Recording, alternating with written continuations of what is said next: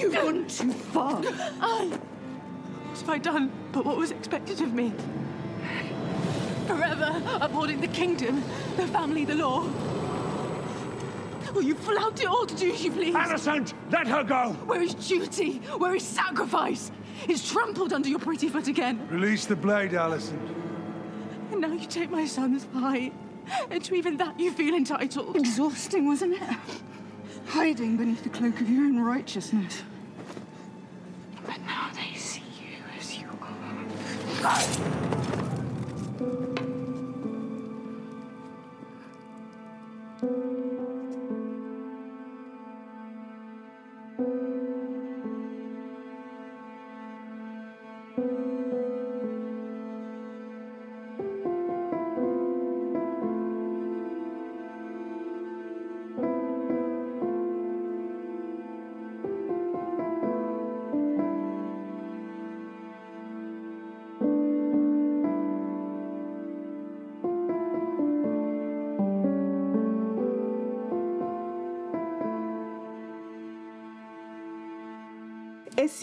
o Canções de Gelo e Fogo, o seu podcast sobre as crônicas de Gelo e Fogo. Eu sou a Ana Carolina Alves, do site gelefogo.com, e hoje a nossa equipe traz para você mais uma cobertura dos episódios semanais de House of the Dragon, da HBO. Oi, gente. Aqui é o Felipe Bini. Tudo bem aí com vocês? Oi, pessoal. Sou a Rayane Molinari, tudo bem? E aí, meus senhores e senhoras da Maré. Aqui é o Rafa Bacelar e é muito bom estar mais uma vez com vocês. E aí, pessoal, e eu sou o Arthur Maia, tudo certo? Tudo certo, Arthur. Driftmark, o sétimo episódio da primeira temporada de House of the Dragon, escrito por Kevin Lau e dirigido por Miguel Sapochnik. Não esqueça que nossos episódios possuem spoilers do livro Fogo Sangue e também de todos os livros das Crônicas de Gelo e Fogo, então escute por sua conta, tudo bem? E se você estiver com a leitura em dia, vem com a gente, segure bem firme na cela de Veigar, porque nós vamos para um funeral em Deriva Marca.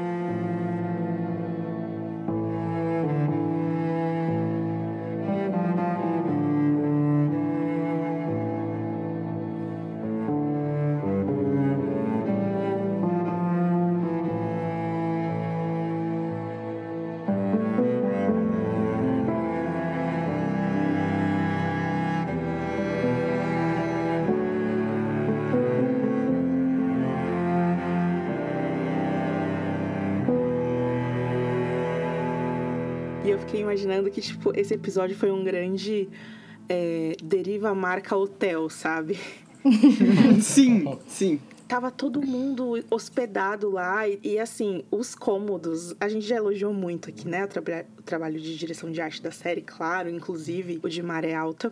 Mas, cara, lá pro finzinho do episódio, a gente tem a rainha Alicent nos aposentos dela, que é quando chega o Otto. E aquele ambiente que eles criaram ali, que é só. É claro que é um quarto para receber a rainha, né? Mas é impressionante, assim, sabe? O lugar, a qualidade e o que fizeram com o lugar, assim. Profanaram completamente, aconteceu de um tudo. E, enfim, vamos tentar, né, recapitular e é, comentar aí ah, os grandes acontecimentos desse episódio. Queria começar falando que as cenas que a gente vê nesse episódio fazem parte das primeiras cenas gravadas para a série. Muita gente deve se lembrar das primeiras imagens vazadas lá no começo de 2021 uhum. com Matt Smith, com Emma Darcy nas praias da Cornualha e depois eles usaram essa locação na praia esses figurinos todos esses para as primeiras fotos oficiais que promoveram a série. Então as primeiras fotos do Corlys ele tá com esse figurino mesmo desse episódio. A Alicent também com essa mesma tiara. Uh, o Otto Hightower com o broche é, da mão do rei. A Rhaenyra com essas tranças mais grossas que ornam os cabelos dela nesse episódio. Enfim, essas cenas foram gravadas de dia e depois algumas delas transpostas para a noite dentro da série, isso é uma coisa que a gente vai conversar é, mais para frente. Mas foi a primeira semana de trabalho desse elenco, é muito legal que eles conseguiram atingir essa primeira impressão que todo mundo tinha de todo mundo. É, a dinâmica ficou muito intensa, essa troca de olhares que beira comédia mesmo e os diálogos, o desconforto generalizado, as tensões Então, eu queria, enfim, começar aqui o nosso papo querendo saber um pouco de vocês. É, o que vocês acharam dessa cena de, de abertura? O Vaymond, né? As palavras que ele, que ele fala em alto valeriano, os olhares trocados e, e tudo mais. Enquanto isso, eu vou colar aqui no chat um print que eu fiz da cara da Alicent com Kristen Cole, que o tempo todo ficam olhando pra Rhaenyra e reprovando ela com os olhos e eu achei muito... Muito bom pra julgar os outros.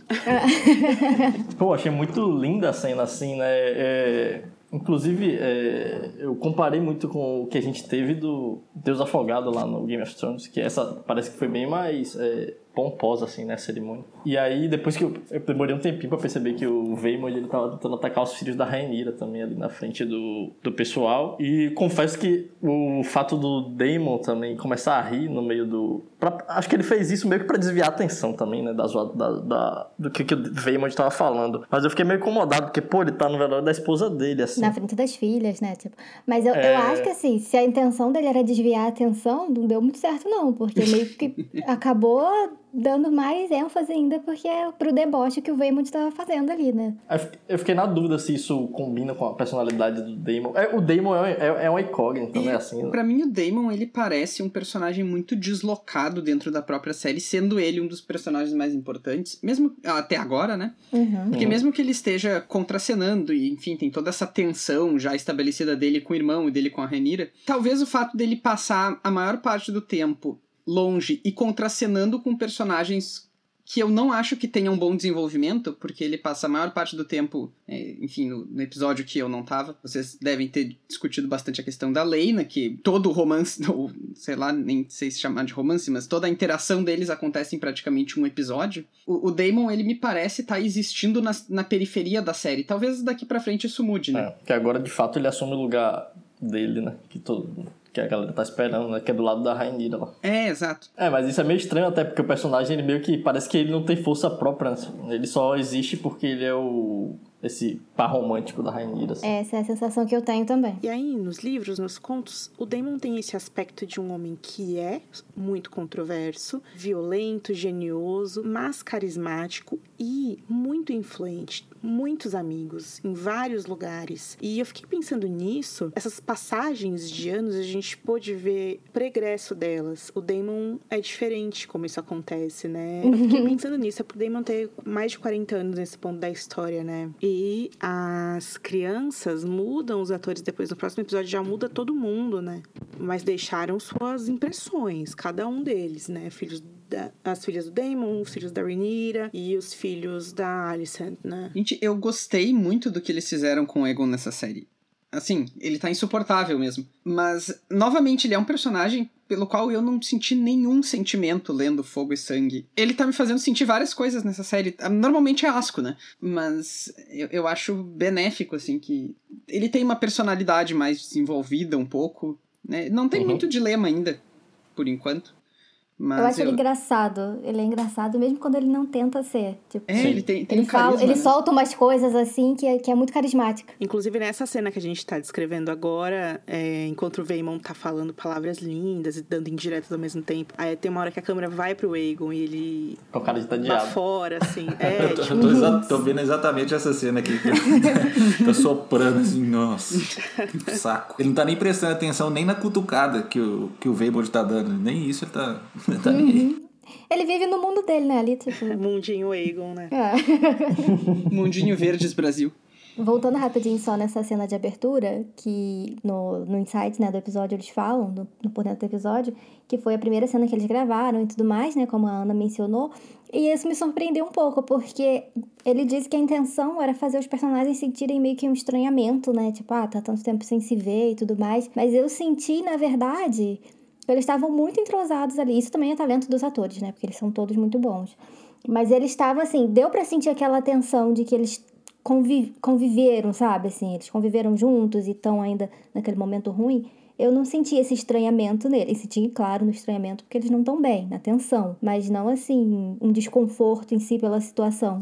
Eu, eu, eles são muito bons, né, gente? Os atores são realmente estão muito de parabéns. Enfim, elogiamos muito aqui Emma Darcy. Só pra dizer algo sobre a Rhaenyra, que é o seguinte, ela fica nessa cena da varanda, que é depois do rito fúnebre, o tempo todo olhando pro Damon enqu- enquanto a Alicent e o Kristen ficam dando aquelas cortadas e julgando ela de longe, porque o Harwin acabou de morrer, é uma coisa que a gente vê ali com o, o Luke e o, e o Jace, né? Que eles querem ter o tempo de poder também é, passar por, essa, por esse luto e ela meio que não permite, pede para eles, filhos, agora a gente vai ter que engolir isso e passar em frente porque eles não são é, nossa família, eles não eram nossa família, né? É, mais o Jason, né? O Luke tá meio inocente ainda pra isso. É nesse episódio que falam pra ele que ele não sabia dessa. É, ma- mas o, o meu ponto, assim, Rafa, é justamente que ela não tá nesse lugar. Porque aí chega o, o Damon e ela só tem olhos pra ele e fica o tempo todo olhando pra ele. Sendo que o cara acabou de morrer queimado. Isso eu achei um pouco distoante, sabe? Eu não sei se vocês sentiram isso também. É, uma,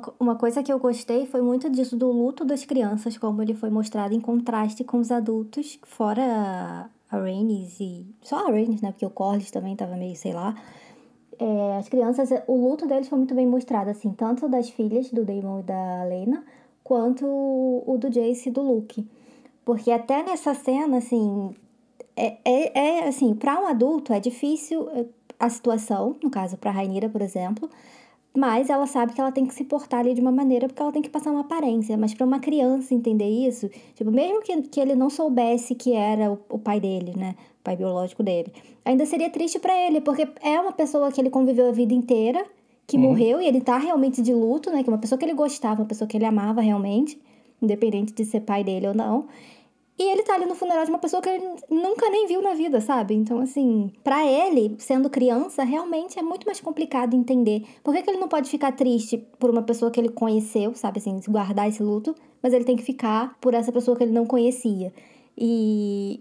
Né, é complicado. E as meninas também, porque, assim, elas estavam bem é, sozinhas, assim, né, no canto. Acho que a gente comentou isso no episódio passado que como elas não cresceram lá, elas não conheciam ninguém, elas estavam realmente fora do local ali. Vovó ama, vovó cuida, né? Esse foi 100% um episódio Vovó ama, vovó cuida. E também o Corlys tentando ali, né, levantar a moral dos meninos, falando que quer que eles, principalmente o, Lu, o Luke, né, que se sente um dia na- no trono da de madeira do mar e ele 100% Jon Snow, né? Eu não quero.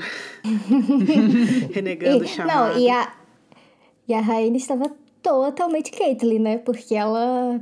Tipo, tem uma, uma cena que ela vai abraçar as meninas, gente. Ela só olha assim pro Jace. E ela não abraça o Jack Harris, né? Não, ela simplesmente olha pra ele, ele vira de costas na hora e fica olhando triste assim pra frente e ela abraçando as meninas atrás, conversando com elas, super cheia de amor. É. Ela não sente nada Ela- por eles, né? Pra ela é sobre sangue mesmo. É, foi assim. com os olhos, assim, ela só olhou pra ele na mesma hora, ele vira. É, Agora, uma coisa que eu vou confessar é que assistindo esse episódio, eu frequentemente tinha que. Eu levava uns segundos pra assimilar as relações familiares entre todo mundo. Porque tava todo mundo na mesma cena. E aí são personagens que a gente nem sempre pensa que estão relacionados de alguma forma. Por exemplo, a Rhaenys e qualquer um dos meninos da, da Rhaenyra, né? Tipo, é óbvio porque a gente conhece os personagens.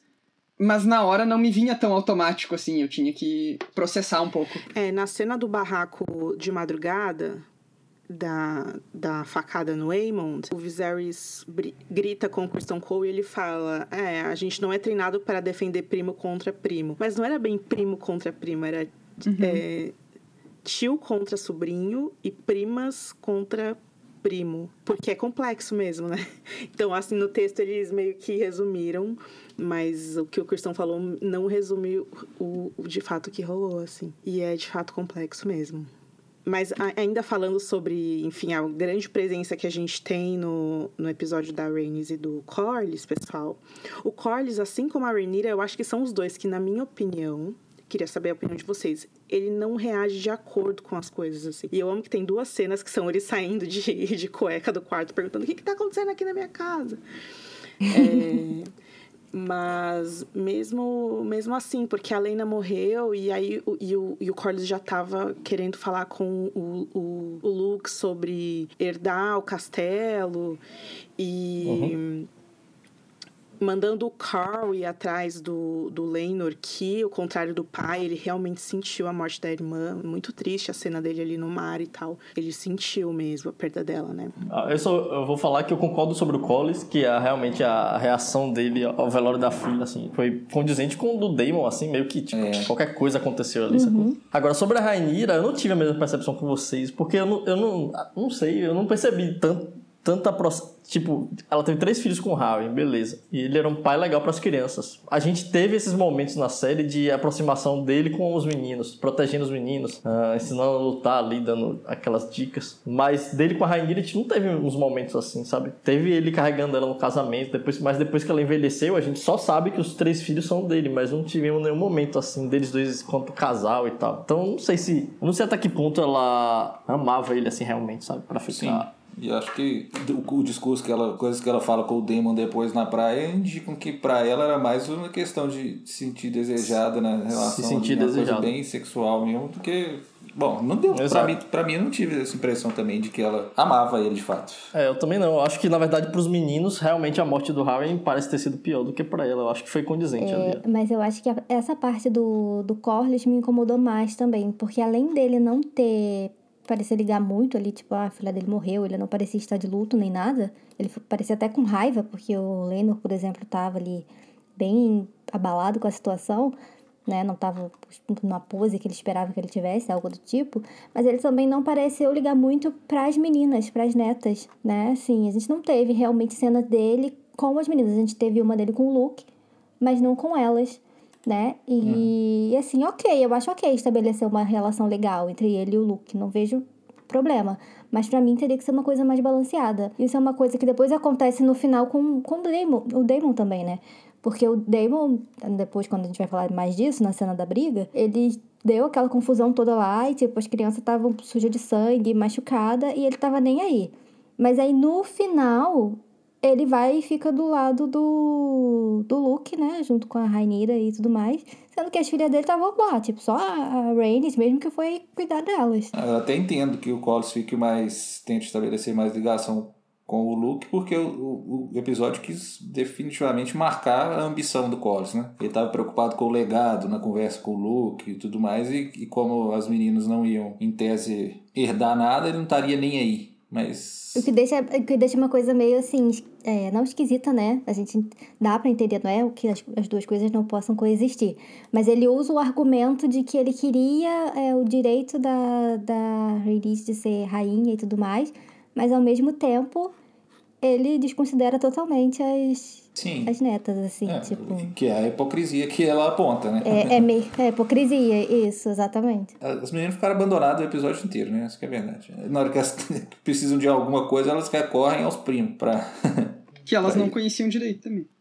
É, ainda tem isso. É, tem até um, um momento em que ele, eles, o Jace, né, que ele dá a mão pra, pra Baela, né? E aí depois que a, a Rhaenys chega e ignora ele, a existência dele completamente, e aí ele tá tristinho, fica do lado assim, e aí tem esse momento que ele encontra o Aemond. E é uma interação também muito interessante que eles fizeram ali, porque é aquela, aquela ideia de algo que poderia ter sido, né? O Aemond, você vê que ele tem vontade de falar algo, só que eles não conseguem, entendeu? Porque, enfim, eles não podem, né? É, eles não podem ter essa relação porque. É, e já tem o rancor do outro episódio lá com a questão do porco, enfim.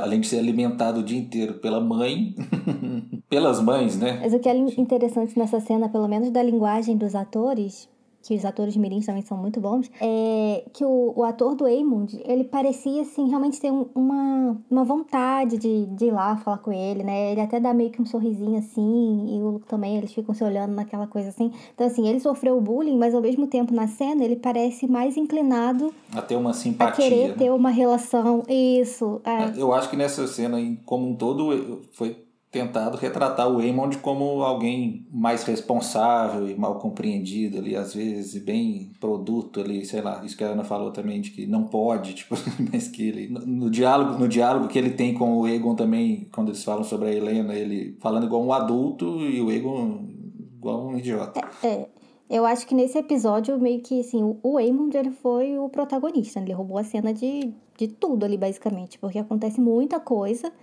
né, de plot, assim, até com os personagens principais mesmo. Mas, pelo menos para mim, eu achei de longe que ele foi, assim, a estrela que brilhou ali. É, e ouvi, ouvindo vocês falando também esse negócio de tipo, ah, eu não esperava que ele reagisse assim, me fez pensar que a série também, eu sinto, cria é, algumas coisas para deixar mais novelesco, assim, e aí priva a gente de reações que a gente gostaria de ter visto. A gente vê a, a reação da Alicent quando os Strong morrem, mas a gente não vê a reação é, da Rhaenyra. Hum, que é sim. claro que teve uhum. uma reação, né? Uhum. É, e aí também... A... Até pra ela contar pros filhos, né? É, então. É, as locações são locações reais ali na Cornualha, como a gente falou, né? Especificamente o castelo do Monte São Michel, que fica ali na região. Então, aquelas falésias, o castelo em si é tudo de verdade, não é CGI, o que é muito impressionante para mim. O Sapochnik deu. É, valorizou isso, né? O que eu achei bem legal. E aí a gente vê muitos dragões ali. A maioria a gente meio que não vê de perto. E a gente vê alguns dragões pela primeira vez, né? É, então a gente tem Mundancer, a gente tem a Dreamfire. É, da Helena, que inclusive é um nome super sugestivo de dragão, né, pra essa Helena que estão desenvolvendo. Nossa, é verdade.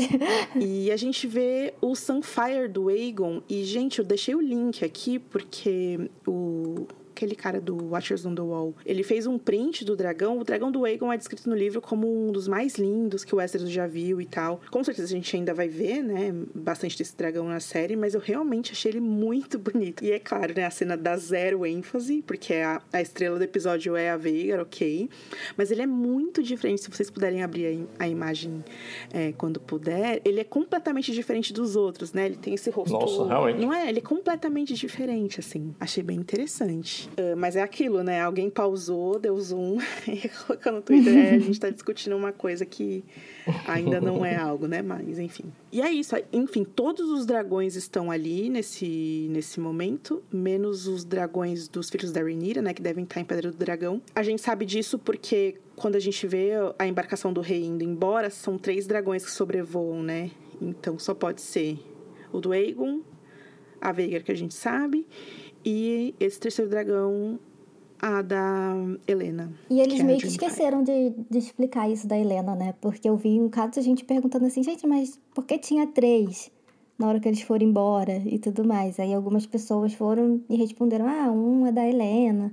Porque eles realmente esqueceram de explicar que ela também era, tinha um dragão. Eles esqueceram, não, eles falam, né? O Egon fala no episódio, mas é, não sei, eu acho que o pessoal não pegou muito bem assim. Isso tem sido recorrente, né? Igual quando apareceu lá na primeira vez, muita gente não sabia. Cismou que é. E é interessante porque a Helena, ela, embora ela seja uma cavaleira de dragão, uma montadora de dragão, na verdade a paixão dela é outra, né? Que pelo menos aqui mostra ali. Ou, é, ou ela simplesmente ama uh, tudo que é da natureza e todos os animais e seres vivos, porque ela gosta dos insetos ali, das aranhas, das centopeias dela. Eu ia falar que, inclusive, na cena do episódio passado, agora que tá, a gente tá discutindo isso, que eu me liguei, né? Que, assim, eles estão tudo na aula lá de aprender a treinar dragão, mas ela não, ela tá cuidando dos insetos dela, sendo que ela também é uma cavaleira de dragão. Em tese, ela deveria estar lá junto com eles aprendendo. Pois é, né? E tem esse negócio dos sonhos, que aí nesse episódio ela já fala sobre dragões pretos e verdes tecendo dragões de carne. E ela fica nesse mantra, assim, enquanto o Aegon tá rindo dela e tal. E o Aegon bebendo, né, gente? E vira uma, e vira outra, e vira outra. Nessa reunião, nesse coquetel. Falaram isso no podcast que eu tava escutando hoje à tarde, eu ri muito. É, não é um coquetel, gente, pelo amor de Deus, é um velório, né? é eles têm muita coisa acontecendo ao mesmo tempo, né? A, a, primeira coisa que a gente não citou ainda é que a gente vê o, a, a, o retorno do Otto Hightower e eu amo como é sempre a mesma jogada visual que eles fazem, né? Filma o rosto do ator e aí a câmera desliza pro broche da mão em seu peito e aí a gente já... e ele alisando, né? É. É, o Otto fica bem deslocado aí nessa cena inteira e só. Ele só interage com a família dele, né? Pra chacoalhar o Egon. Ele chuta o Egon, Bini. É. O Egon apanha de três pessoas diferentes nesse episódio. Todos com razão. Mas eu acho que eles quiseram marcar um Otto um pouco diferente aí nessa atuação nesse episódio. Até acho. no visual, né? Ele parece mais descabelado, parece mais. É, concordo. Ou não, talvez. É que o tempo passou, velho. A última vez que a gente viu ele, ele tava com um adolescente jovem também. Sim, sim. 10 anos, né? E aí culmina naquela interação deles que a gente provavelmente vai falar mais na frente. Isso. Eu queria falar duas coisas agora. Queria que vocês me ajudassem a desenvolver. A primeira é o figurino da Alicent, que, assim, gente... O figurino é incrível, assim. Eu amei. Como todos os outros, é, eles capricharam muito, muito, muito nisso mesmo. Isso é uma coisa que eu queria falar. E outra coisa é a interação entre Damon e o rei. Ele até se arrumou, né, pro velório nesse, porque no passado ele tava mais caidinho. Nossa, Rai, e tem uma, uma coisa que acontece que nessas viagens, essas viagens acabam com ele, né? Ele sempre, na hora que ele tá voltando, ele tá nas últimas, assim. É, isso aí é relatable mesmo, né? Porque voltar de viagem a gente tá cansado mesmo. então é isso. Ah, e, e uma coisa que a gente esqueceu de falar sobre a Helena é que eles dão a letra de que ela já está prometida pro Aegon, né? É, dito isso super rápido ali no diálogo entre E eles. também foi um salto do episódio anterior pra esse, né? Essas meninas, a Alicent, Rhaenyra, elas sofreram com esses casamentos forçados, com essas coisas, essas prisões que criaram pra elas. E um segundo é o que demora pra elas fazerem os mesmos com os filhos, assim, né? A Rhaenyra já tava prometendo o, o, o Jace pra Helena, episódio passado, e a Alicent já tá casando os filhos, assim. Esse da Alicent eu acho que ficou até um pouquinho mais. é, Não sei nem se o pessoal percebeu isso assistindo o episódio, né? De que eles já estão noivos. Eu acho que sim, porque vi bastante gente comentando dessa cena. Inclusive, nasce aí um, um novo casal, Aemon e Helena, se vocês não perceberam, né? Mas o pessoal tá gostando. Mas esse da Alicent eu achei que ficou meio mais assim distante, porque tem aquela cena delas jovens dela meio que criticando a Rainira pela suposta relação dela com o Damon lá, que ela nem sabia que tinha acontecido direito, né? Mas na, na cena da briga, ela meio que fala isso, que esses costumes eram meio que errados e nojentos e sei lá. E agora tá ali, tipo, os, os filhos dela estão noivos e tá tudo bem, sabe? Outra coisa que eu achei que, achei que faltou. eu- quer dizer, eu, acho que não teria tempo pra isso de qualquer forma, mas eu senti falta de uma explicação. Eu queria ter visto uma discussão sobre o Otto virar a mão novamente. Tipo, mataram o Lion e aí imediatamente o cara chamou aquele que ele expulsou anos atrás pra poder. O Damon dá uma provocada nele, né? No Otto, rapidinho. E só, né? Claro, tem que ter. Mas realmente é um pouco. A forma como o Viserys tirou o, o, Otto do cargo, realmente acho que cabia um pouquinho de. Até porque no episódio anterior é meio. O, o Larrys meio que sugere que a Alicent já ia falar com o pai dela e, tá, e era tipo. Era só isso, assim, né? Que era uma automático, decisão é normal. que par- partiria muito mais, sei lá. Não é nem uma decisão, era é automático mesmo, isso aí, como tu falou. É, e aí tem aquilo de que o, de que o, o Viserys meio que no episódio passado não mandava em nada, né? Era a Alicent que tava mandando em tudo. E nesse ele meio que lembrou que ele é rei. Mas mesmo assim, ficou, é, eu acho que o que, o que se deu mais falta foi porque a atuação dos dois atores, né? o- Tanto que faz o Otto quanto que faz o Viserys, eles juntos é muito boa. Então, mesmo que fosse uma ceninha É. de tipo dois minutos entre eles, teria sido bom, bom da gente ver. Porque teve uma cena curta do, do Viserys com o Daemon, por exemplo. Então, poderiam ter colocado também uma com o Otto, pelo menos pra gente saber como tá a relação entre eles dois, porque a gente não sabe. Né? A gente não viu eles interagindo. Ai, isso me faz pensar outra coisa, porque a gente não vê a relação do Viserys com os filhos. Tirando o dia do Conqueror Baby, segundo o seu nome, a gente nunca viu eles O juntos. Viserys só gosta dos filhos depois que eles crescem, igual a Rainha. É, eu ia falar isso, Rai. A gente comentou muito que nos primeiros episódios o, o Viserys ele meio que largava a Rainira de lado, né? Mas agora parece que a Rainira é o, realmente o deleite dele, assim, o deleite do reino. Tudo que ela fala, ele fala, oh, tem razão, minha filha. Você é muito inteligente e linda. Uma coisa também dessas coisas assim que pra mim não é necessariamente um furo de roteiro, é só características de uma novela maluca assim, que é a Alicent tem esses dois confidentes esquisitos e perigosos, Kristen Cole e Larry Strong. E o Kristen o que ficou subentendido nesse episódio é que ele não sabe Sim. Da relação que ela tem com o Larry. É. E se, assim, ela tem uma relação tão próxima com, com o Larry e o Cole fica sendo a sombra dela o dia inteiro, que é naquela interação ali da praia, ele, pô, o cara ficava colado nela mesmo. Seria um pouco, de fato, estranho ele não ter nenhuma ciência de que ela se reunia com o Larry pro nível de intimidade que foi demonstrado que eles têm no último episódio, né? Que ela conta tudo para ele. Não que o Cole ficasse lá o tempo todo e tal, mas assim, ele fica surpreso do porquê que o Larry estava olhando para ela tão assintosamente, como ele fala com ela. Eu, eu, me perguntei isso também. Ele meio que ele meio que virou um nada, né? O Christian Cole depois que ele depois que ele passou pro lado da da Alicent. Ele perdeu um pouco do destaque, assim, eu achei. Só tem rancor agora. Parecia até que ele tava com ciúme, né? Na hora que ele vai falar, ele fica assim, ah, o cara tá te encarando sim, ali, sim. ó. O dia inteiro te encarando. E ela fica assim, ah, não é nada não, é só porque ele é assim mesmo. Ao mesmo tempo em que eu achei que, apesar do, de outras coisas ficarem meio jogadas, essa reação da Alicent ao Larry, eu achei bem feita. No sentido de que de tudo que aconteceu, do que ela viu que ele é capaz de fazer, ela se afastou um pouco porque ela ficou um pouco temerosa ali de que esse cara não, não tá de brincadeira, não. Tá? Então ela ficou meio assim, balançada. Mas aí no final ela meio que volta, né? Não, e eu acho que ela também percebe um pouco a tensão. E ela fica tensa, né? Do, do... Porque me parece que, que ela cruzou um limite mesmo sem saber, né? Sim ela se sente em parte responsável e tal. E aí, quando ela vê o clima tenso que tá entre a Rainira e as crianças, ela também tem uma mudança de expressão ali que me parece bem significativa para complexificar mesmo a personagem. Porque ela não tá feliz que, que foi feito, mas agora que já aconteceu também, né, ela reavalia. E... Fazer o quê, né? O que eu falei que, que não me desceu muito é ela ter, assim, esse temor todo do Larry. Não nessa interação dela evitá-lo ali no funeral, mas depois aquela hora no, no barco os olhos porque... dela se enchem de lágrimas, ela tá com pavor. É, porque uhum. assim, claro, o cara fez uma coisa inesperada para ela e que foi assim muito brutal e que assustou, mas ele não tem poder, gente. Não, e, e isso é uma coisa que assim, é, voltando nisso, Vini, que até essa cena deles que, do final, do barco, é meio que tipo, ele chega para ela e fala assim: ah, tipo, se você quiser, eu vou lá e, e pego o olho para você, quer? Gente, Sabe? Uhum. Por quê?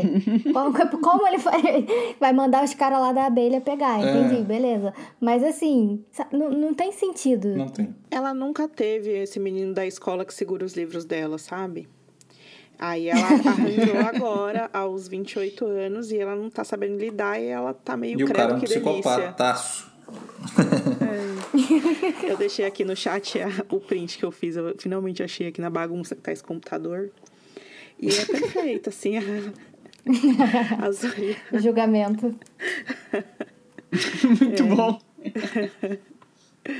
E, enfim, todas essas interações ao mesmo tempo ali. E é, é, quando começa a cena do, do rito fúnebre, o sol tá, tá lá em cima, mas tá super nublado. E aí, conforme vai passando o tempo, o entardecer, né? O rei também foge para dar aquela cochilada e não antes de chamar a Alicent da ex-rainha, né? Ele chama ela de Emma e mostra, né, que o rei não tá, não tá legal. Bem nublado, assim, escuro. E aí é salve-se quem puder. Quem conseguir ver depois disso que tá acontecendo na série. É, o brilho no máximo. É, tem uma, uma excelente decisão criativa que o Miguel Sapochnik fez. Ele colocou a esposa dele na série, vocês perceberam isso? A Aya da Alicent, que aparece toda hora, ela é esposa do Miguel Sapochnik na vida real. Eu achei que ela era agente da miséria, alguma coisa assim, porque ela parece muito. E pode ser que seja, né? Não sei. Tô vendo aqui que ela apareceu em The Bells também. Viajante no tempo. Viajante no tempo é o Damon, que sempre que ele precisa se, se livrar de alguém, ele veste um capuz, né? E eu fico, gente. Com certeza ela vai fazer parte do saque lá de, do Fosso dos Dragões, e aí então no The Bells ela vai ser morta em vingança. Ela vai ser a pastora, já pensou? Ah.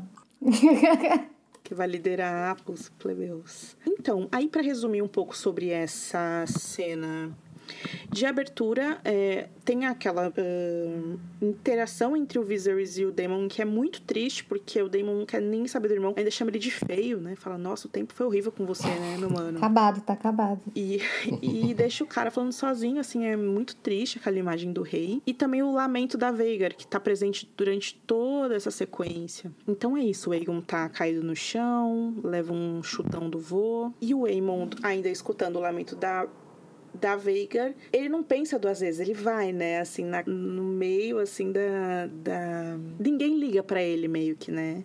ele é muito deslocado, assim, e ele apro se aproveita disso e sai para viver uma grande aventura. Tem uma cena dele, do Aemon, de antes um pouquinho, né? Dele e do Daemon, aliás, que são meio que espelhos, né? Tipo, é, acho que até na, numa dessas cenas mesmo, que dá pra ouvir o lamento da, da Veiga, e aí o Damon olha pro céu, assim, e aí o Aemond também. Então, é, é muito parecido, assim, a reação deles, sabe? Eles olham, assim...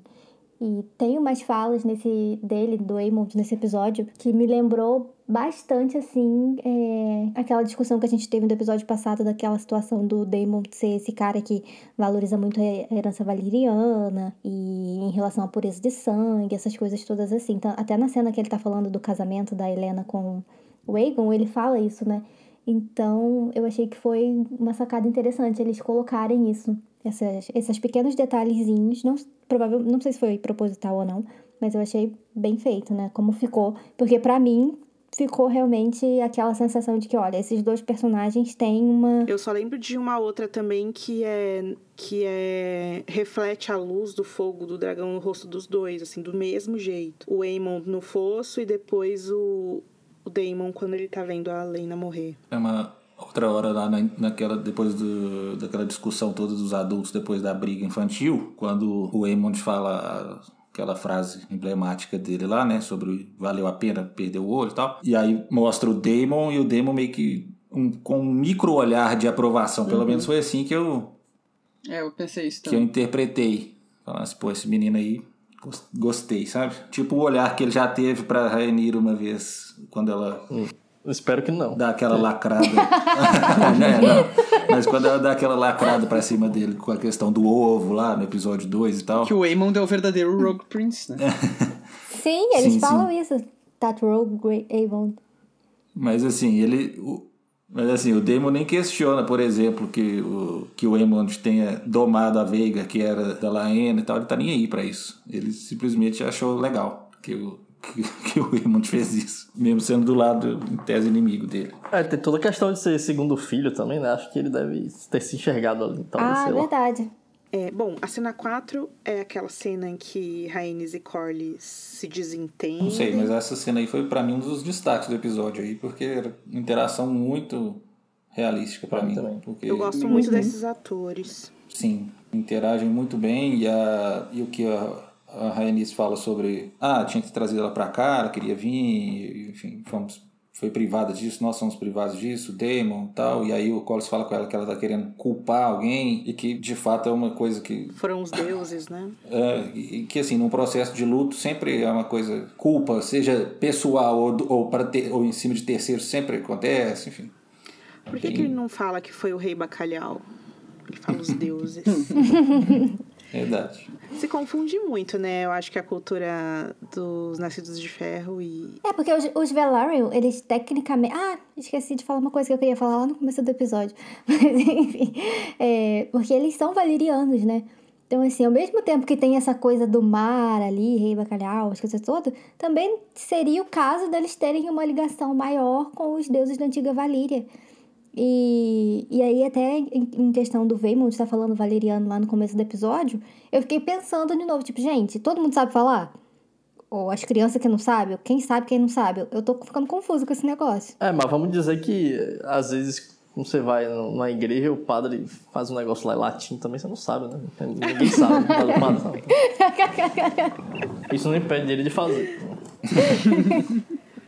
É, mas é muito parecido. Tem o trono da madeira trazida pelo mar, e os Greyjoy tem a cadeira de madeira trazida pelo mar. A parte sobre o legado, que a Rhaenys acusa o Collis de que, que defender o direito dele, aí ela joga tudo em panos limpos ali, falando, não precisa ficar mentindo aqui não, tal. Sabe que se você tá preocupado com isso, os meninos nem, nem têm o seu sangue mesmo. Para com isso. E aí, na hora eu pensei, pô, mas ele a pessoa que é preocupada com o legado mesmo, ela tá nem aí para não é que ela não tá nem aí, mas assim, que a pessoa quer ficar na história, ela tá mais preocupada com o registro, que vai ficar ali, o que é visto pelo mundo como, como herança dele, do que de fato o sangue. Então ele tá disposto a deixar para lá. Sabe que é. Eu, eu ouvi o Billy falando isso, me faz pensar. Esse negócio de legado, do que importa o nome ou o sangue. A gente, os sonhos do Viserys era sobre, não, eu sonhei com um bebê Egon saindo com a coroa de dentro da Eima. Eu sonhei, era tão vivo quanto uma memória, era tão vivo quanto essa fogueira. Eu sonhei, eu sonhei. Era muito forte para ele. E aí, beleza, ele tem essa figura desse bebê e que vai ser o rei que vai governar o Westeros. E aí, por isso que ele é tão resistente em nomear a Rhaenyra, mas aí acaba nomeando ela e de repente isso não importa mais, porque tudo bem se o Jace ou o Luke se sentarem no trono de ferro futuramente, mesmo que a figura deles não se pareça em nada com o sonho que ele teve, o nome não se parece nada com o sonho que ele teve. E aí às vezes é, é como se ele quisesse provocar no, no, fundo, no fundo, mas bem no fundo mesmo, indiretamente estivesse provocando esse grande conflito entre a Rhaenyra e a Alicent para que isso seja resolvido, sabe? Porque a Rhaenyra no trono de fato vai contra tudo que ele sonhou, sabe? Porque para ele não importa só o nome, importa o sangue sim, entende? Sim, importa pra o ele nome de fato ele. importa. Uhum. É, para ele total importa porque é toda uma questão de profecia. Da faquinha que veio. Ritualístico, é, faquinha. É. É, é, diferente da situação do Collins. É, é, diferente também porque os meninos, eles são, assim, por, pensando do lado do Viserys, é, eles são eles são filhos da Rainira, né? Uhum. Tem sangue no caso dele, do né? Collins, são meninos que não têm relação nenhuma com ele, tipo, de sangue mesmo. Nenhuma, nenhuma. É só o nome que tem do pai. Agora, isso é polêmico também, né? A, a Rhaenys fala sobre o sangue puro valeriano que teria as meninas, né? Ter pai Targaryen e mãe Velaryon. Velaryon. Mas a própria Rhaenys, ela não tem o sangue 100% puro valeriano. O É. que não faz com que a Lena tenha. É porque eles não têm a, a, a ideia que a gente tem de DNA, né, hoje. Desculpa, gente, é. Ok. É, não, eu ia falar que assim, o que eu gostei disso também, né, nesse episódio, foi que por mais que o pessoal, é, fãs, essas coisas assim, tenham tentado justificar, tipo, ah, ninguém liga se os filhos dela são legítimos ou não, esse episódio meio que tirou isso, né? Porque Pra na mim, verdade eles estão mostrando que tem Sim. sim uma complexidade na situação, tipo, é uma coisa que tá causando incômodo sim, tanto nos envolvidos diretamente, no caso os avós ou os parentes dos avós, quanto as outras pessoas que estão comentando, né? O que vai levar ao Viserys no final falar o decreto dele lá, tipo, Sim, quem falar disso vai. Isso é uma coisa que central Tá do episódio, justamente todo o questionamento envolvido com isso. O- Sim. o- abre com o Veymond já cutucando isso. E quando o Veimon tá Uhum. E falando, abertamente. mostra todos aqueles nobres, tá todo mundo. sa- to- É como todo mundo soubesse que ele tá falando, né? Todo mundo fica se entreolhando. Eu fico pensando que pro Collins deve ser um negócio que realmente é, é um dilema, assim. Assim, pessoalmente, eu discordo muito da, do posicionamento dele, assim.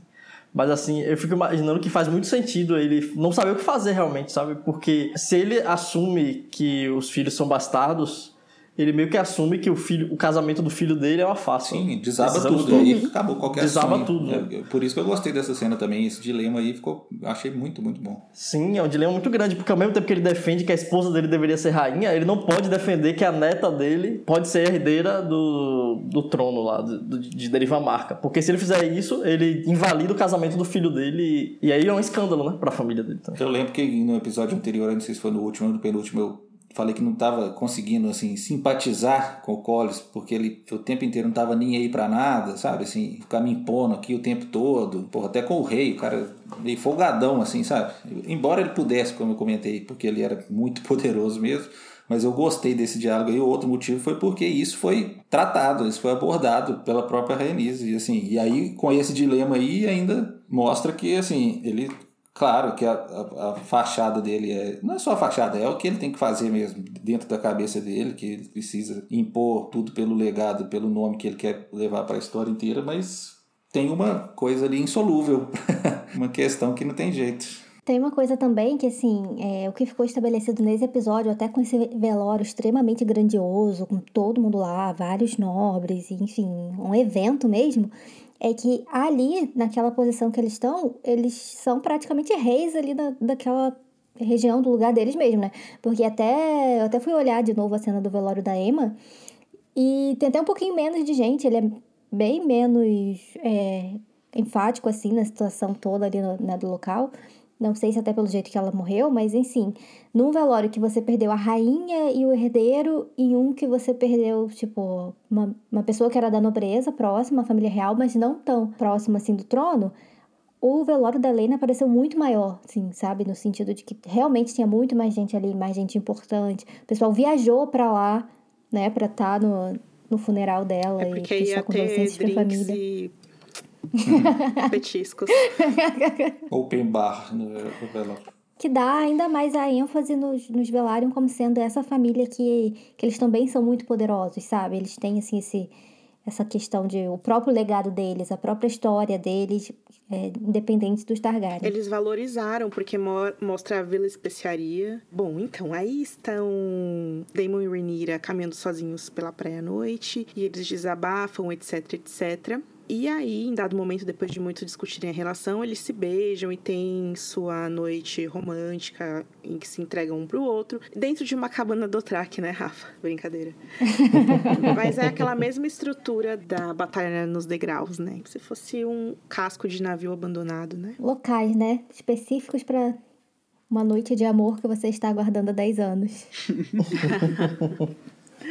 Exatamente, exatamente. Eu fiquei pensando que também talvez é, o, o Miguel é, usou esse negócio do- de deixar o episódio escuro pra deixar essa cena mais sensorial, sei lá. E é a Rhaenyra que é, toma completamente a iniciativa. Ele fica meio que. A reação dele quando ela começa a beijar ele é Ah, meio. Pelo menos broxou dessa vez. Eu ia falar isso. Toda. E não são poucas cenas, né? Se bem que tava escuro, a gente não viu, né? Brincadeira. E depois ele fica em pezão lá, pensando. hein? Mas eu A tava. cara da Rhaenyra também tava meio... Deu muita impressão de que o Aemond ia encontrar eles e ia ser uma coisa muito. Sim. Ah, não. Mas eu, eu tava vendo aqui a cena anterior ainda à conversa do Collins e da Rhaenys, ainda lá no, no funeral, quando o Daemon interage com o Otto, o Otto fala com ele, ah, sinto muito, sinto muito, e ele provoca o Otto e desce assim, e aí a Rhaenyra vê que ele desceu, agora eu tô vendo aqui, ela olha pra todo mundo assim, vê se tem alguém olhando, e aí já chega pros filhos e fala assim, gente, vai dormir, vai dormir, vai dormir. Eles, não, mas como assim? E ela fala, ela fala Já pra dormir. cama Nem escureceu. Três horas da tarde ela botando as crianças pra E aí, é, pois é, exatamente. E aí o Otto dá uma olhadinha, assim, na situação. É, é, nessa cena deles, só pra falar sobre o diálogo deles, que eu achei. é, não ficou bom. No sentido de que eles. é, ela tá desabafando da vida dela e tudo mais, mas o argumento que o Damon usa pra justificar por que ele foi embora e não fez nada não tem sentido. Justamente porque a Rainira dessa série ela é mais velha do que a Rainira do, dos contos. Então, assim, quando aconteceu tudo entre eles, ela já era maior de idade, ela tinha 18 anos né? Então, assim, é, o casamento ainda demorou pra acontecer, não foi uma coisa que ela era jovenzinha. E fica estabelecido também na série que a Lena é mais jovem do que ela. Então, assim, o Damon não ficou com ela porque ela era muito jovem na percepção dele, mas aí ele foi e casou com a Lena, que era mais jovem ainda. E não foi uma coisa que levou tempo pra ele casar com a Lena na série, porque as crianças têm a mesma idade. As crianças todas ali estão na mesma faixa de idade, sabe? Então, assim, eu acho que eles é, esqueceram um pouquinho que eles deram esse salto, assim, nas idades deles pra fazer os personagens ficarem uns mais velhos, uns mais jovens. Então, pra mim, esse diálogo ficou muito esquisito. Porque não fez sentido, sabe? Assim, tipo, ah, ele fala pra ela, você era uma criança. Gente, ela não era uma criança. Essa dependência, porque eu, eu fico pensando também nesses é, 10 anos que passaram, ele perdeu muitas coisas da vida dela, né? Ela teve três gestações, se envolveu com outro homem e tal. E aí até faz sentido eles se reencontrarem agora diferentes, entendeu? Talvez eles poderiam ter é, explorado mais isso, assim. De eu sempre te. Eu sempre senti sua falta no lugar de você me abandonou. Você não sabe como foi. Não sei, talvez seja a síndrome de filha única que a Rhaenyra tem. Ela meio que joga a culpa nele também, né? Tipo assim, ah, minha vida ficou horrível porque você foi embora. Parece letra de música sertaneja, né? É. Uma tragédia. E, gente, vamos comentar então a cena 6? Que assim, foi muito legal, gente, sério. Eles conseguiram fazer uma coisa nessa cena que é fazer. Pelo menos eu, não sei se eu sou, sei lá. Fazer sentir, a pessoa que tá assistindo sentir frio na barriga. Da questão do voo, assim. Foi muito legal. Pra mim, não cara. só do voo, mas de toda. Estabelecimento da ligação, tudo, tudo, tudo. Ah, eu gostei. Eu achei que ficou boa a cena dele voando. De mostrar, assim, é, aquela tecnologia que eles arrumaram, né? Que a gente até mencionou no primeiro episódio que a gente gravou.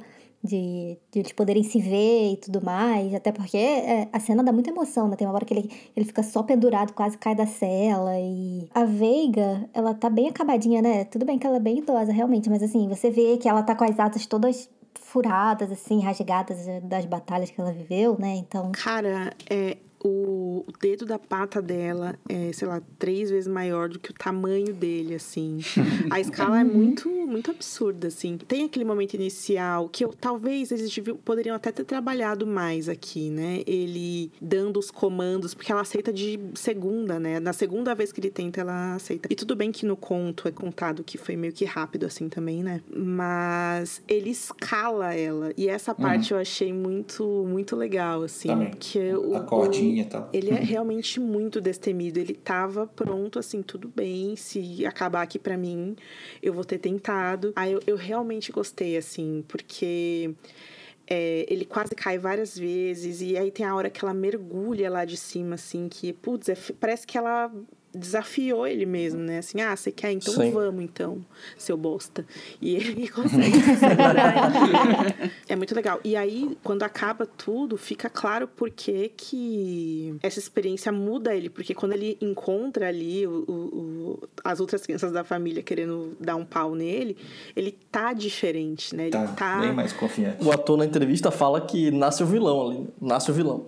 O Eamon de vilão. Nasce ali. Porque você vê que no caso, no- a gente até comentou que nas cenas do velório, ele tava todo bonzinho, né? Falando, pô, é só a noiva, não sei o quê. Não chama ela de idiota. Se faz comigo. Tentou, ten- tentou uma espécie de simpatia ali que a gente comentou, né? Silenciosa. E agora nessa cena ele tá totalmente transformado. realmente. Mas é, uma coisa que eu gostei também da Veiga era o som que ela faz, o barulho, que é assim, pra mim, ao mesmo tempo assustador e que transmite muito como é que seria mesmo estar perto de um bicho enorme desse, assim, sabe? A gente às vezes foca muito na computação gráfica e eu, e eu acho que esse aquele sonzão que ela tem, hum, não sei nem descrever, parece. Enfim, pra mim É como se um dinossauro tivesse engolido um carro. Tipo, Né? me lembra, acho que, que eu tava tentando lembrar, tipo, os sons dos, dos Evas no Evangelion, sei lá. Nossa. É muito, sabe, melhorou a experiência ali de simplesmente não tô só vendo um, um bicho de, de computador e pareceu realmente genuíno. O Arthur, mas nem a, a parte que ela sacode areia, cara. Aquilo foi maneiro, Arthur, você vai ter que Não, foi, foi, foi, foi legal, foi legal. Eu eu acho que todo o meu incômodo com a cena tá realmente no contraste entre o dragão e o céu, que ali pra mim parecia uma coisa meio. Sei lá, aquelas, aquelas eh, montagem antiga, sabe? De, de filme antigo. O que eu ia falar dessa cena do Eamon é que eu vi uma discussão, hoje tarde tava à toa, né? Aí eu tava no Twitter vendo o que as pessoas estavam comentando, e aí tinha uma pessoa completamente revoltada que uma criança damou um dragão assim, e ninguém questionou, ninguém reclamou, ninguém achou ruim, porque é uma arma, assim, né, de destruição em massa. E eu fiquei assim, É, cadê o conselho tutelar tudo. Westerosi? Todos, todos eles têm um, sabe? Sim, e eles têm desde criancinha também. é. Seu míssil nuclear de estimação, todo mundo tem o seu. É, agora que eles entenderam que os dragões são, você sabe, essa arma super perigosa aqui, né? tipo, na mão de uma criança realmente pode sair tacando fogo em tudo. É, o povo aqui em casa não entende também as regras, aí eu tenho que explicar. E eu entendo até, tipo, da, da onde vem, assim, as questões, né? Foi a primeira vez que a gente viu o Eamon sorrindo, né? Realmente feliz, assim, quando ele realmente consegue voar. Ele perdeu aquela cara dele de tristeza que ele tinha sempre. Eu gostei muito dele, gente. Esse episódio eu fiquei, assim, apaixonada pelo personagem. Na série, né? Sim. Nessa fase. Nesse episódio. Sim, sim. Provavelmente não vai durar um minuto do episódio seguinte, mas nesse aí tava muito legal. É, o muito que é ruim bom. que eles estão trocando os atores. Sim, É. sim. Bom, gente, então, enquanto o Eamon tá voando e dando um espetáculo, as meninas veem pela janela o que tá acontecendo e elas já se preocupam, afinal de contas, é o dragão de mamãe, né? É o dragão de mamãe, é o dragão da nossa família. Quem está tentando roubar o nosso dragão? Enquanto o Eamon tá entrando de novo pro castelo todo chamuscado, ele encontra ali é, uma gangue de menores de idade igual a ele. e aí começa uma grande confusão, né? Raina falando que o dragão era da mãe dela, que ela ia reivindicar. Ele fala, ah, ia, por que, que não reivindicou então? Perdeu, bobeou, peguei pra mim. É, Eu gostei dessa da inclusão das meninas nessa cena, né? Porque elas não estão lá É. no original. É o Joffreyzinho, né? O, o bebê que, Isso. que percebe. Eu lembro muito dessa cena do livro, porque eu lembro. É um negócio assim, né? Que o Aemon joga ele numa. é, um monte de cocô de Sim. dragão, não é isso? Tadinho. eu ia falar, Rai, que é muito violento. As menininhas vão pra cima, pau, é soco na cara, quebra o nariz de um, tapa no outro. Criança voando, uma gritaria, né? Sangue pra caralho. sangue pra caramba. é. E eles gritam, né? Eles apanham gritando, batem gritando. É, é muito louco. Rinha de criança mesmo. Não, eu ia falar em relação de novo às idades das crianças, porque no, no conto a gente sabe que o Aemond ele é bem, assim, bem não, mas ele é mais velho do que as outras crianças. Ele ainda é criança também, mas ele é mais velho, visivelmente mais velho. Mas o personagem da série, ele tá na mesma faixa de idade do, do que a Bella e o Jace, por exemplo. Porque quando teve o, o casamento e o salto de tempo, ele não tinha nascido ainda. Então ele nasceu nesse período. E como só passou 10 anos, eles têm a mesma idade, praticamente, todos os três mais velhos. E aí eu vi muita gente, não, porque ele era mais velho, tava batendo nas crianças pequenas e que não sei o quê.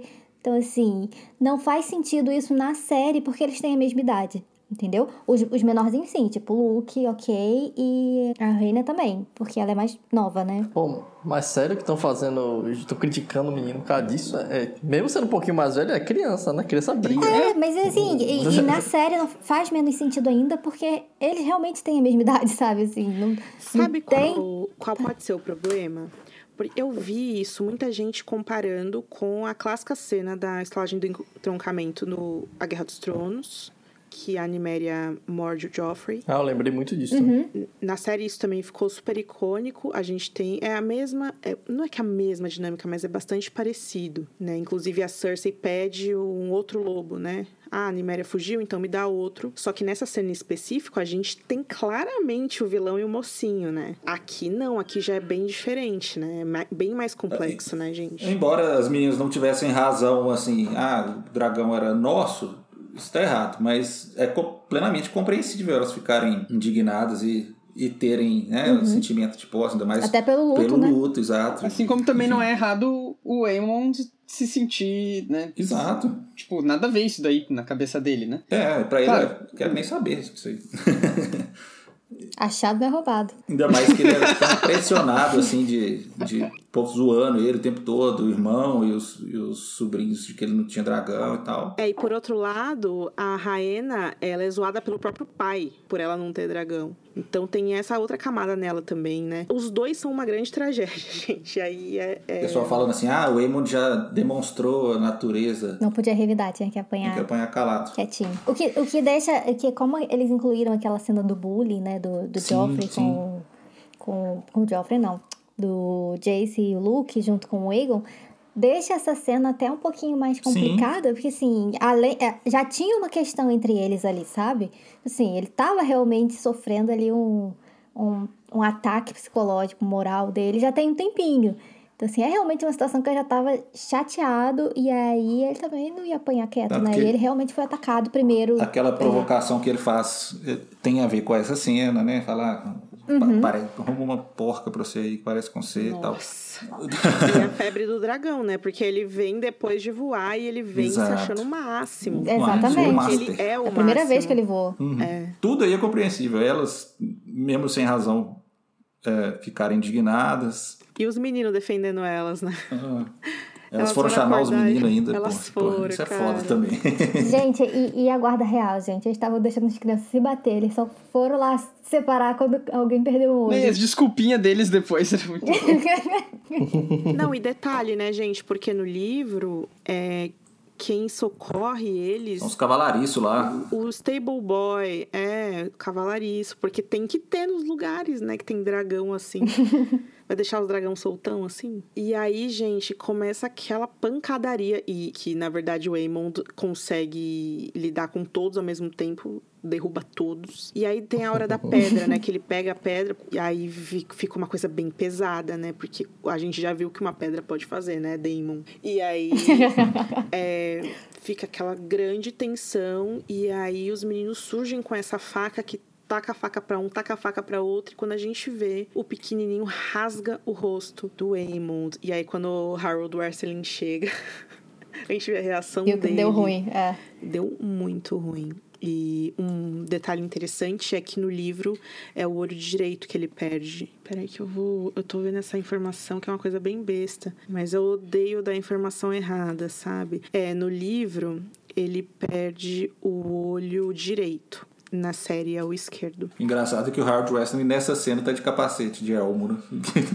Inúmeras cenas os caras não usam e nessa aí, com um monte de criança, o cara é, é preciso usar o elmo aqui, meu Deus. Criança é perigoso, vai dar aula pra várias crianças. É, considerando o que aconteceu ali, eu até entendo. E realmente, gente, no livro as meninas não tem nada a ver com isso, mas na série elas foram pro crime e foram bem sucedidas. Chamaram comparsas. Mas você sabe assim, é, não tem ninguém cuidando das crianças, né, gente? Acho que elas estão. A Ana falou isso já. Eles estão sendo, realmente sendo criados soltos, gente. Não tem uma ama, não tem nada ali. As crianças estão dormindo sozinhas no quarto que elas saem, ninguém vê, né? Então, assim, olha, elas estão ali, tá difícil a situação das crianças. Mas assim, no geral, eu gostei do. Eu achei a motivação da, da, da briga toda, Sim, eu gostei sim. bastante, assim. Acho que. Acho que ficou até mais interessante do que no conto. no Também, também. É, Também. porque eu- também não entendo por que, que o, o Joffrey no conto fica falando, ah, não chega perto dela. Por que, que ele falaria isso, sabe? É simplesmente porque ele não gosta do Aemond, já, já foi instruído a não gostar do Aemond, porque nunca entendi direito por que, que o pequenininho faz isso. Não tinha ligação com ele, né? O pequenininho tem o dragão dele e o grande não tem. Aí ele, o pequenininho já tá se achando o máximo. É, assim. talvez. Mas eu gostei, assim, da, de, que, de ter as meninas ali. É bem trágico, bem trágico. E aí a gente já tá nessa situação que tá todo mundo ali no, no salão das nove reunido, mas é uma caralhada de gente que eu não sei quantos quartos tem nesse castelo. Quantidade de gente que tem ali, assim, pessoas que não tem aparentemente nada a ver com a situação. Nada a ver. Um monte É. de gente assistindo lá tudo. Então. Hotel Deriva Mar. Ah, gente, mas normal, né? Fofoca, todo mundo tava lá pro casamento, casamento ao velório, e, E os todo caras mundo vai ver. costurando o olho do Aemond ali mesmo, assim. E ele, gente, ele, ele pleníssimo, o cara costurando o rosto dele, assim, né, quieto, sabe? Não chorou, não deu um grito. Tem vários tipos de acomodação no hotel. Lá tem os quartos e tem aquelas, aquele chalezinho lá do, do Damon com a rainha. Pra todos os gostos. Vamos chamar assim, É, né? se, se você quiser mais privacidade. É, e aí a gente tem uma série de coisas que acontecem, né? A Alicent tá desesperada porque o filho dela foi Mutilado. Isso. O Aegon dá um socão na cara da mãe. E aí um monte de coisa ao mesmo tempo. Que aí depois que o Cordes e a Rhaenys descem da escada desesperados de pijama, perguntando último a ser avisado. os últimos a serem avisados, cara.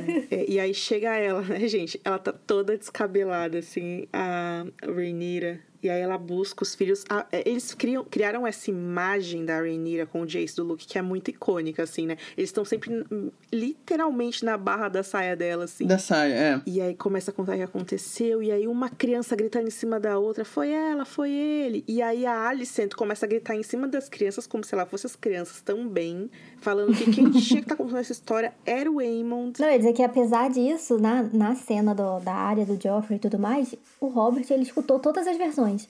Antes dele decidir o que fazer. Nessa não teve isso. Ele fez tipo um tribunalzinho lá mesmo. caos. o Robert. É. Sim, conta, você conta. Uhum. Então, assim, todo mundo teve que contar a sua versão e depois ele fez o que dava ali na situação. Nessa aqui não teve realmente isso. O Viserys só tava, assim, irritado porque o sonho dele da, da família se amando não ia colar mais. Eu acho engraçado o Otto nessa cena, o Otto no cantinho lá, assim. O cara, de propósito, no fundo, ele não intervém hora nenhuma, o cara fica Ele só olhando. intervém velho. quando ele fica falando: Filha, abaixa essa faca, É, filha. é, tipo assim, ah, abaixa Ele aí. Mas fora isso, o cara, porra, tá adorando, na verdade, isso. Na hora da faca é que várias pessoas intervêm, né? O É. Damon, o Kristen Cole. Não, mas eles intervêm, mas ao mesmo tempo não intervêm, porque fica um círculo em volta e. Eles param um ao Porra. outro. Isso. Aí o, Cole- o- Não, é que na verdade o Kristen Cole vai tentar Exato. separar e o Damon impede ele. É, Foi bloqueado. E os outros guardas também falam, não, pô, não vem não. Pô, ah, não. E, e aí eles não vão, eles também não vão impedir, não. A Alicent fala: Ah, você não vai fazer nada? Então, então o Criston vai. Vem aqui, meu amigo. E ele fala: Minha rainha, Pelo não vai de dar Deus. dessa vez. Ele vai quando elas começam a duelar só. Porque o que ela É, quer é que é ele vá verdade. lá pra, pra Arrancar o olho Arrancar o olho do, do Lucerys. Agora, pra esfaquear a Rhaenyra, ele vai. Ele iria tranquilo.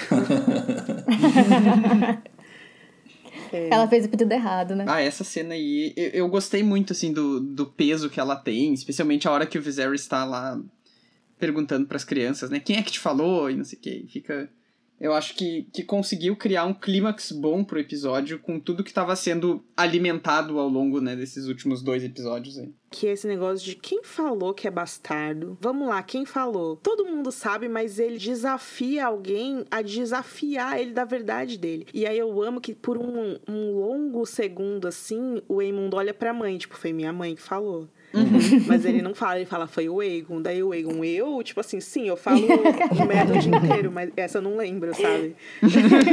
e muitas do- do- da- das falas são idênticas ao, li- ao livro, né? Quando o Aegon fala, sim, eles são, você não percebe que é óbvio? É um negócio assim que ele fala, né? Todo mundo sabe. Todo mundo tá vendo, né? Todo mundo sabe. Todo mundo sabe. É só olhar pra eles, né? E o jeito que ele, eu gostei o jeito que eles colocaram o, o ator do Egon pra falar isso, que ele fala assim, quase resignado, fala, pô, tem que falar isso mesmo? Olha aí, pai, pelo amor de Deus, cara. E aí o, o Viserys finge que não escuta e fala, tá Sim, bom, então vo- sim. vocês troquem um beijinho na bochecha, eu não quero mais ouvir falar isso, senão vai tirar a língua com a pinça, né? O que eu ia dizer é que nessa cena, assim, mesmo toda a atenção, o Egon tá ali de novo pra ser o, a, o nosso humor, né? Porque a cara que ele faz, assim, quando fala, ah, foi o Egon, e ele tipo, ah, eu? é muito Alívio engraçado. cômico, Eu já acabei de tomar um tapa na cara da minha mãe, eu não, não participei disso. E o pequenininho com o nariz sangrando, né? E aí, do dia seguinte, eu- tudo que eles fizeram foi enfiar um monte de papel no nariz dele. Ninguém cuidou direito do menino, passando um dia. É, e aí, enquanto os Velaryon são abertamente insultados ali, né? Sim, são bastardos, você não tá vendo? To- essa troca entre eles. E aí o Criston começa a rir. Ele ama que a Rhaenyra tá sendo, enfim, né? Publicamente humilhada, contestada. E a Alicent fala, né? Tipo assim, ah, cadê o pai dessas crianças aqui? Deve- ela fala assim, deve estar se divertindo com os escudeiros. Ela fala assim, né? Uhum. E realmente ele tava. Amo. É, e tem uma, um detalhe do livro que é quando o Viserys fala se beijem, se abraçam e acabou. E aí fala que elas fingiram, né? Um tchau, tchau. Só que na série vai pra outro lugar completamente diferente, porque ela exige o olho por olho ali mesmo. Ele nega, manda elas irem dormir. E ela fala: Não, se você não vai fazer, o curso não vai fazer. E ela rouba a faquinha do mal, cara. E ela vai pra cima. E é engraçado, gente, porque essa cena foi uma cena que rodou muito nos trailers, nos teasers. nananana. Só que assistir ela agora, ela não só não, per- não perde o impacto, mesmo tendo nesses trailers, como é muito bem feito, principalmente ali do. Tem um bom equilíbrio entre as duas. É claro que são, assim, intérpretes excelentes. E da parte da Alicent, assim, ela explode, né? Ela finalmente, tipo, transborda, assim. Porque ela começa, que ela do nada ela solta o lema da casa Tully, né? É, que não tem family, dirty honor, né? Um negócio assim que ela fala, assim. A Rhaenyra falando que ela foi longe demais. Ela, eu fui longe demais. O que eu fiz, se não apenas o que foi esperado de mim? Eternamente apoiando o reino, a família, a lei, enquanto você desprezava tudo para viver como você quis. Onde está o dever? Onde está o sacrifício? Esmagados embaixo de seus belos pés mais uma vez. E agora você tira um dos olhos do meu filho. E até isso você acha que é seu direito. E todo mundo chocado, né? E o Otto, filha, pelo amor de Deus, abaixa essa faca. Aí também não, né? Tipo assim, o resto tudo ele tava aprovado. porque- E eu amo que depois ele. E aí também sim, filha. É, exatamente. Ele, Continue. ele fala, não precisa matar não, mas só de ameaçar foi bom demais. É igual o Arthur falou naquele episódio, né? Não pode matar, mas se quiser, pode. e aí tem aquele momento em que o Miguel dá esse close na faquinha, quando ele tá bem próximo ao olho da Rhaenyra, né? Como se nesse momento, aqueles padrões no aço, e é como se ela tomasse o controle, assim, porque é uma, é uma arma que pertence a ela, então ela sente que, de alguma maneira, ela tem. É, eu acho que foi questão da profecia, né? Que ela lembrou da história lá do pai dela. Tem uma responsabilidade. Sim, exatamente. E aí ela tirou forças disso aí. E ela tá powerful e manda exaustivo, né? esconder-se sob o manto de sua retidão, agora todos enxergam quem você realmente é. E Muito Alison, tá bom, mas vou te furar. E tipo, nossa, cegueira pra tudo quanto é lado. Ah. Eu achei que a Daga ia se perder nessa cena, porque tem tanta gente que de alguma forma a Daga ia sumir e ia parar na mão do Alguém Mindinho. podia pegar, né? O Cole pegou. Eu só fiquei pensando, gente, por que, que o Wizard estava com a adaga ali, né? Tipo, era de noite, tava todo mundo dormindo, as crianças estavam se matando. E aí, do nada, pelo visto, todo mundo foi chamado assim, correndo, e ele pegou a faquinha dele pra levar. Mas ele anda com ela o dia inteiro, pô. É, eu- Né? é, Deve dormir com ela, né? É tipo a gente com o nosso celular. basicamente. Quando ele tá É. sem nada pra fazer, ele fica olhando ali as inscrições. Né? Ele põe no fogo e fica olhando o que, que tá escrito. a insônia. Sabe o que eu fiquei pensando também? É, nessa parte do, do olho por olho, né? Porque tem aquele momento icônico, entre aspas, lá pra frente do Damon, que, que é ele que, que, que tem essa frase, né? Que é tão marcante em, em relação a uma vingança. E aqui eles meio que transferiram isso pra Alicent e de uma forma que vai que tá dizendo assim, não, isso não não é uma coisa aceitável. Não, não tem que arrancar o olho da criança porque a outra perdeu o olho. Mas aí, meio que vai chegar lá na frente, vai ter aquela coisa assim, tipo, morreu, vamos lá matar o filho da outra pessoa, sabe? E aí vai ser meio que, não sei, talvez ok. Ou não sei se eles vão talvez mudar isso de novo, porque eles estão meio que mudando bastante coisa no, Boa pergunta, Rai, porque na cena da, da praia, o Demon fala, cuidado com ela, que ela é doida. Daí a Rhaenyra fala, eu não acredito que a Alicent mataria alguém. Ele é capaz de matar. É. Sangue frio. Cinco minutos depois. Ah, não, Ah, não ia uma matar parada que eu- também, ela só queria arrancar o olho. Ah, e uma parada que eu fiquei meio puto é que eles fizeram um diálogo sobre a Alicent, levantaram a suspeita da Alicent matar os Strong. os Strong e ainda assim não mencionou o fato de que, pô, por que, que ela ia querer fazer isso, cara? Se o Harry era a prova de que ali de que os filhos da Rainha eram bastardos, a prova viva, né? Eu achava, por que, que ela faria isso? Por que, que ela mataria ele? Focaram muito na questão de trazer o Otto de volta e esqueceram completamente isso aí. É, e sabe o que eu fiquei pensando também? Que depois a consequência em si pra Alicent foi que ela disse que, ah, todo mundo tá falando que eu sou doida e que não sei o quê. E, mas, é, vendo a cena em si da perspectiva dos personagens que não são eles, mas que estão de fora, fica meio tipo, por quê, né? Ok, ela agiu péssimo ali no, no momento da emoção, porque ela pegou a faca e queria arrancar o olho de uma criança. Mas, é, naquele contexto todo da cena ali, que a gente teve um episódio inteiro de tensão sobre a, a, a legitimidade das crianças, e é aquela fofoca que tá na boca de todo mundo, tá todo mundo sabendo. Então, assim, aquele momento ali, eu não sei por que aquilo foi pior pra ela do que pra Rainira. Porque meio que. Até a, a, a própria posição do, do Viserys, quando ele fala assim: não, quem falar agora vai perder a língua e acabou, porque eu tô mandando e foi.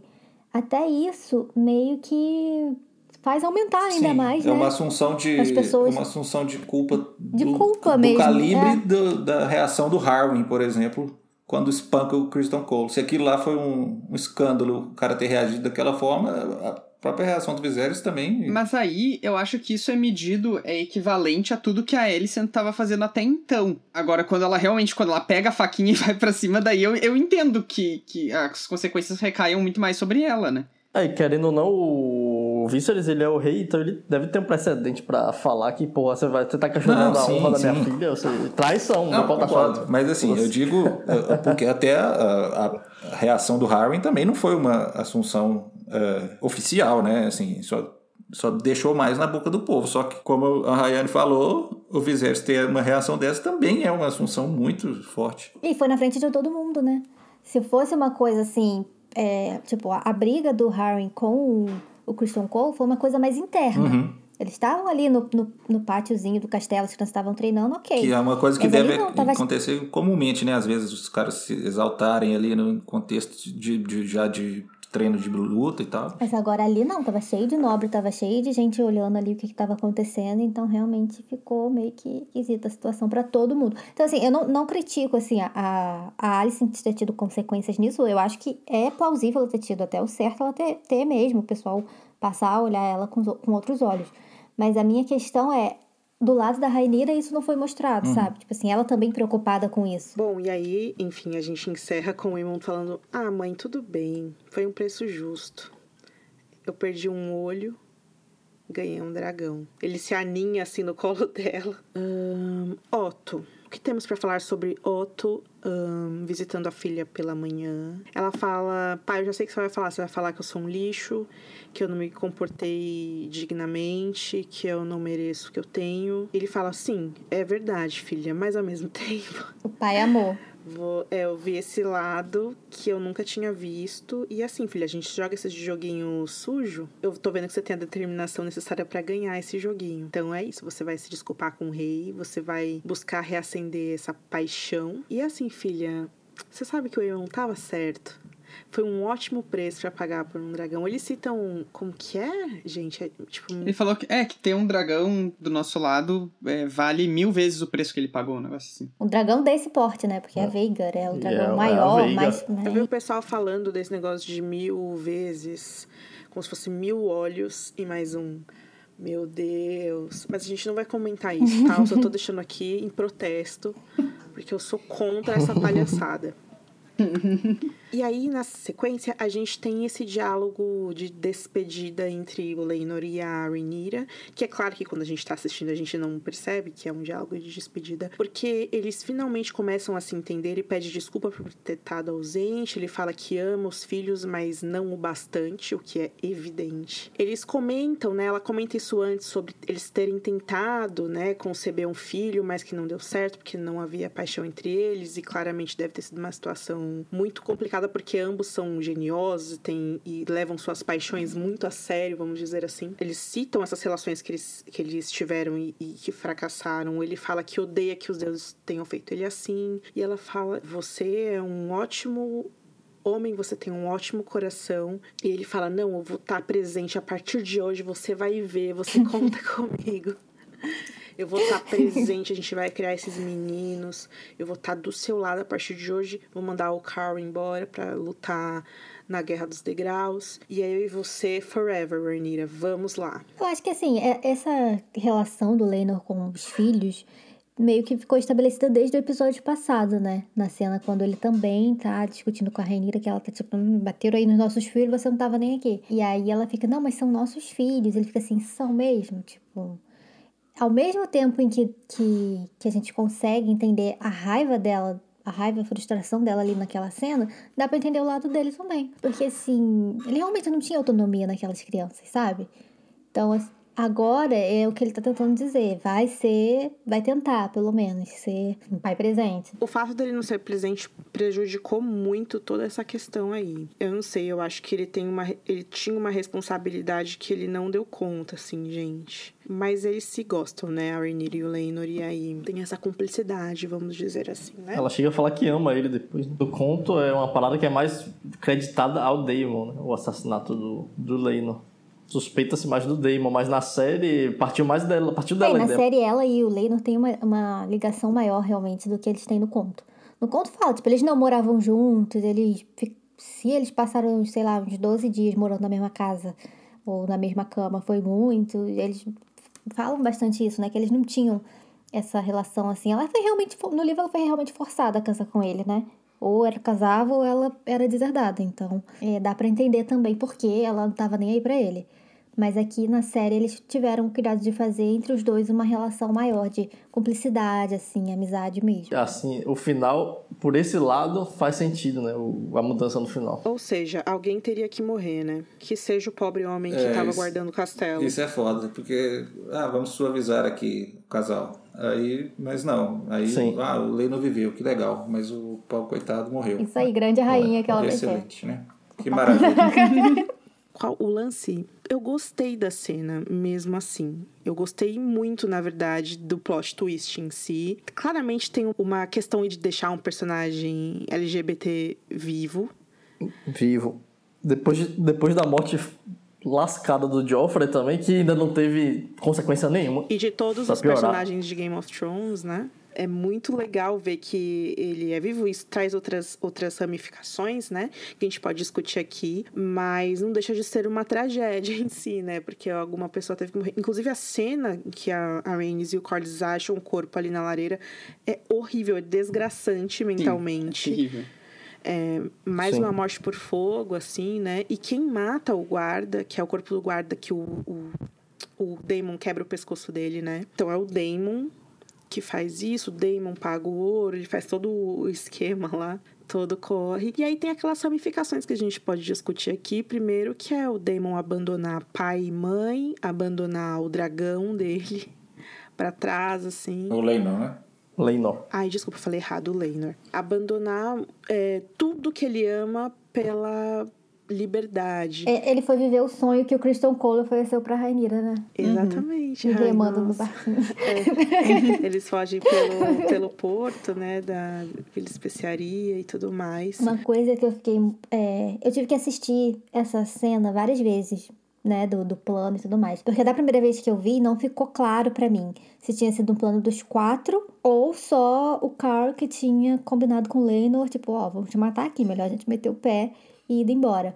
Porque eu tinha realmente ficado confusa nessa, nessa cena. Porque uma coisa que eu fiquei muito pensativa foi assim: eles não conheciam o Carl, sabe? A Rainira conheceu ele no episódio passado e eles viajaram, e o Damon também não conhecia. Por que você confiaria uma coisa assim em alguém que você mal conhece? Sabe? Na verdade, teve o salto.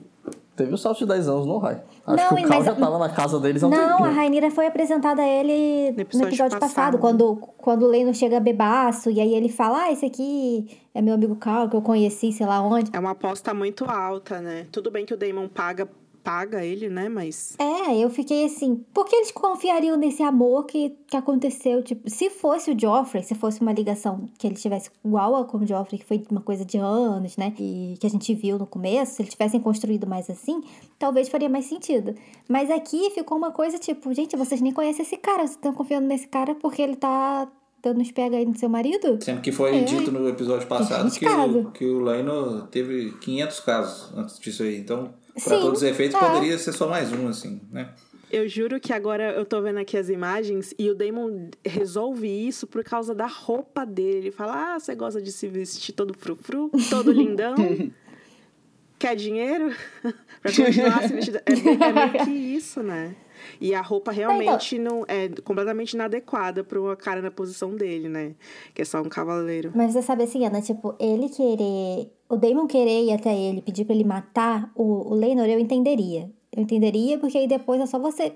A solução seria fácil. Você dá cabo do cara também, acabou, acabou. Acabou a testemunha, não tem nada. Até porque no conto o Carl some, né? Então ele pode ter morrido, ele pode ter realmente conseguido fugir, escapar, a gente não sabe.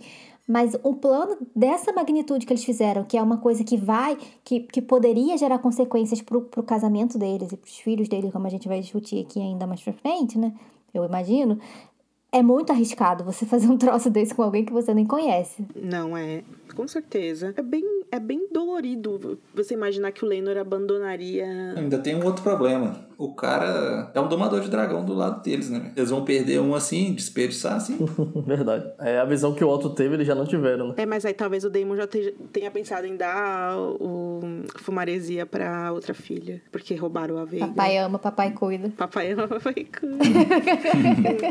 Exatamente.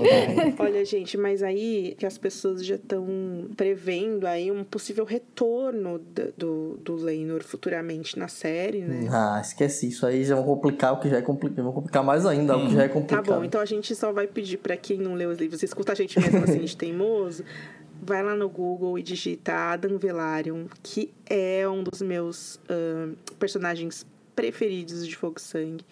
Um dos, desculpa, um dos meus personagens Eu, eu adoro os dois, ele e Sim, o sim. Alien. Eu amo, amo os O, dois. Eu o adoro irmão os dele, dois. eu, principalmente. Nossa, É, eu gosto mais do são Alien do que dele ainda também. Sim, e a mãe deles, Marilda, um beijo, fica aqui um beijo pra você.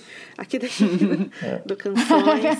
Amamos essa família. E, e assim, futuramente, a gente vai deixar pra falar disso futuramente, então, porque assim, se o personagem não aparecer mais, também vai ter cumprido aqui é, um bom, uma boa virada na história, né? Talvez. Eu acho que se ele aparecer de novo, vai, vai perder até o sentido. Eles, não sei, velho. É, se fosse pra aparecer de novo, era melhor ter matado mesmo, sei lá.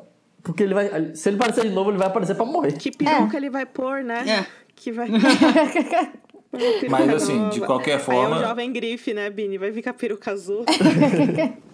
De qualquer forma, tem a questão do que, que vai ser feito aí do Fumaresia, né? Porque, pô, o cara tá vivo aí, o dragão tá ligado. Dragãozinho bonitinho, O gente. dragão tá ligado ao cara que tá vivo, gente. Aí tu tem que parar de ser chato, Felipe Bini, e ficar procurando defeitos. De mostrasse ele se despedindo do Fumaresia, jogando pedra igual a área faz com a Aí ele Animero. encerra o contrato. Aqui nós aqui nos separamos. Adeus. Você está livre. É, joga- é exatamente jogando pedra. Não, não, vai mal. E o Damon encapuzado pronto pra mais um crime. Gente, eu ri muito quando ele apareceu de encapuzado, sério. Sim. É complicado porque, tipo, tem essa. A, a eu sinto que ela nunca gostou da Rhaenyra. Desde que a Rhaenyra é criança, a Rhaenyra tá dando motivo pra. Pra Rhaenys não gostar dela mesmo, né? Cada vez ela apronta uma com a, com a vovó e a vovó se descobrir isso um dia. No começo desse episódio, naquela cena do velório, tem uma cena que, antes dela ir abraçar as meninas, né? Que a Rhaenys vem, tá falando com os convidados e tal. Aí ela chega na, na barraquinha lá de comida e tem a Rainira lá. E a Rainira meio que vai tentar dar um sorriso, consolar ela. E ela só vira assim de Climão. cara e, e vai falar com as crianças. É meio- Climão, climão. Clima tenso entre as Targaryen, as sisters. É, então, só pra concluir o que a Rai tinha falado, que é muito importante, realmente é, é, tem que talvez as pessoas assistirem umas duas vezes a cena pra entender o que aconteceu, porque tem o jeito que a que a Rhaenyra narra ali, enquanto a gente vê a, a morte do Laenor, é como se ela mandar, é, quisesse que ele morresse, mas ali todo no discurso que ela tá falando que existem dois poderes, né? O fogo que aprisiona, mas é muito poderoso, e o mar que liberta. Então ela dá toda a letra do que tá acontecendo ali na verdade, e ela dá essa essa liberdade pro pro Laenor e propõe casamento ao tio. E aí, gente, a gente tem esse casamento, né? Esse casamento que claramente o Damon, todo esse tempo que ele passou lendo livros, inventos, e sei lá qual cidade mais eles passaram, parece que ele tava muito se preparando para esse casamento, porque ele é um casamento, por definição, valeriano, né? Eles chamaram um sacerdote, pro- proferiu palavras sagradas em alto valeriano. A gente não tem a legenda na, na descrição nem em inglês, nem em, em português, eu não sei porque a HBO não colocou, mas de qualquer forma, o linguista da série, ele revelou, né, que aqueles a- eles se cortam, cortam os lábios, cortam a palma das mãos, né? E eles desenham esses símbolos nas testas, esses símbolos têm é, alguns significados, eu acho que ele pinta o símbolo de fogo na testa dela, na têmpora dela, e ela pinta na têmpora dele o símbolo de sangue. Então é fogo e sangue. Uh. e aí tem toda a- a- as palavras preferidas pelo sacerdote que o David Peterson diz que eles falam. É mais ou menos assim nossa tradução aqui, tá? Ah, sangue de dois, junta-se como um. A chama fantasmagórica e a canção das sombras. Dois corações como brasas, forjados em 14 fogos. Um futuro prometido em vidro. As estrelas são testemunhas, o juramento falado através do tempo de escuridão e luz. Seriam essas as, as palavras. A gente vai deixar linkado aqui para vocês na descrição do post todo o, o texto dele, que enfim é muito bonito e tudo mais, e os figurinos, né? Que até as cores é muito não westerose, né? Ele tem um degradê assim de uma cor é, areia para um laranja cintilante vermelho. Aquela peça que a Rhaenyra tá usando nos cabelos é muito bonita. Eles estão muito felizes e apaixonados e se beijam e os quatro as crianças assim olhando, tipo, gente, o que está rolando aqui? e é em Pedra do Dragão, né? Então, aquelas pedras negras atrás com névoa, é bem místico assim. E é sobre isso. Certo, meus E não amigos? tá tudo bem. e não tá tudo bem. Ai, gente, é, infelizmente eu vou ter que acabar aqui. Eu amo conversar com vocês, é um dos momentos altos da semana porque eu dou muita risada. Mas essa edição do Canções fica por aqui. Eu, a Rayane, o Arthur, o Rafa e o Felipe Bini voltamos na semana que vem com a cobertura do episódio The Lord of the Tides. Então, não esqueça de passar em www.gelifogo.com, deixar um comentário pra gente, ou em nossas contas do Twitter, que a gente vai deixar linkado na descrição do podcast lá no site, tá bom, gente? Deixamos um abraço gigante pra todo mundo e a gente se vê na semana que vem. Valeu, gente. Até a próxima. Tchau, gente. Até a próxima. Até mais. Valeu, pessoal. Até a próxima.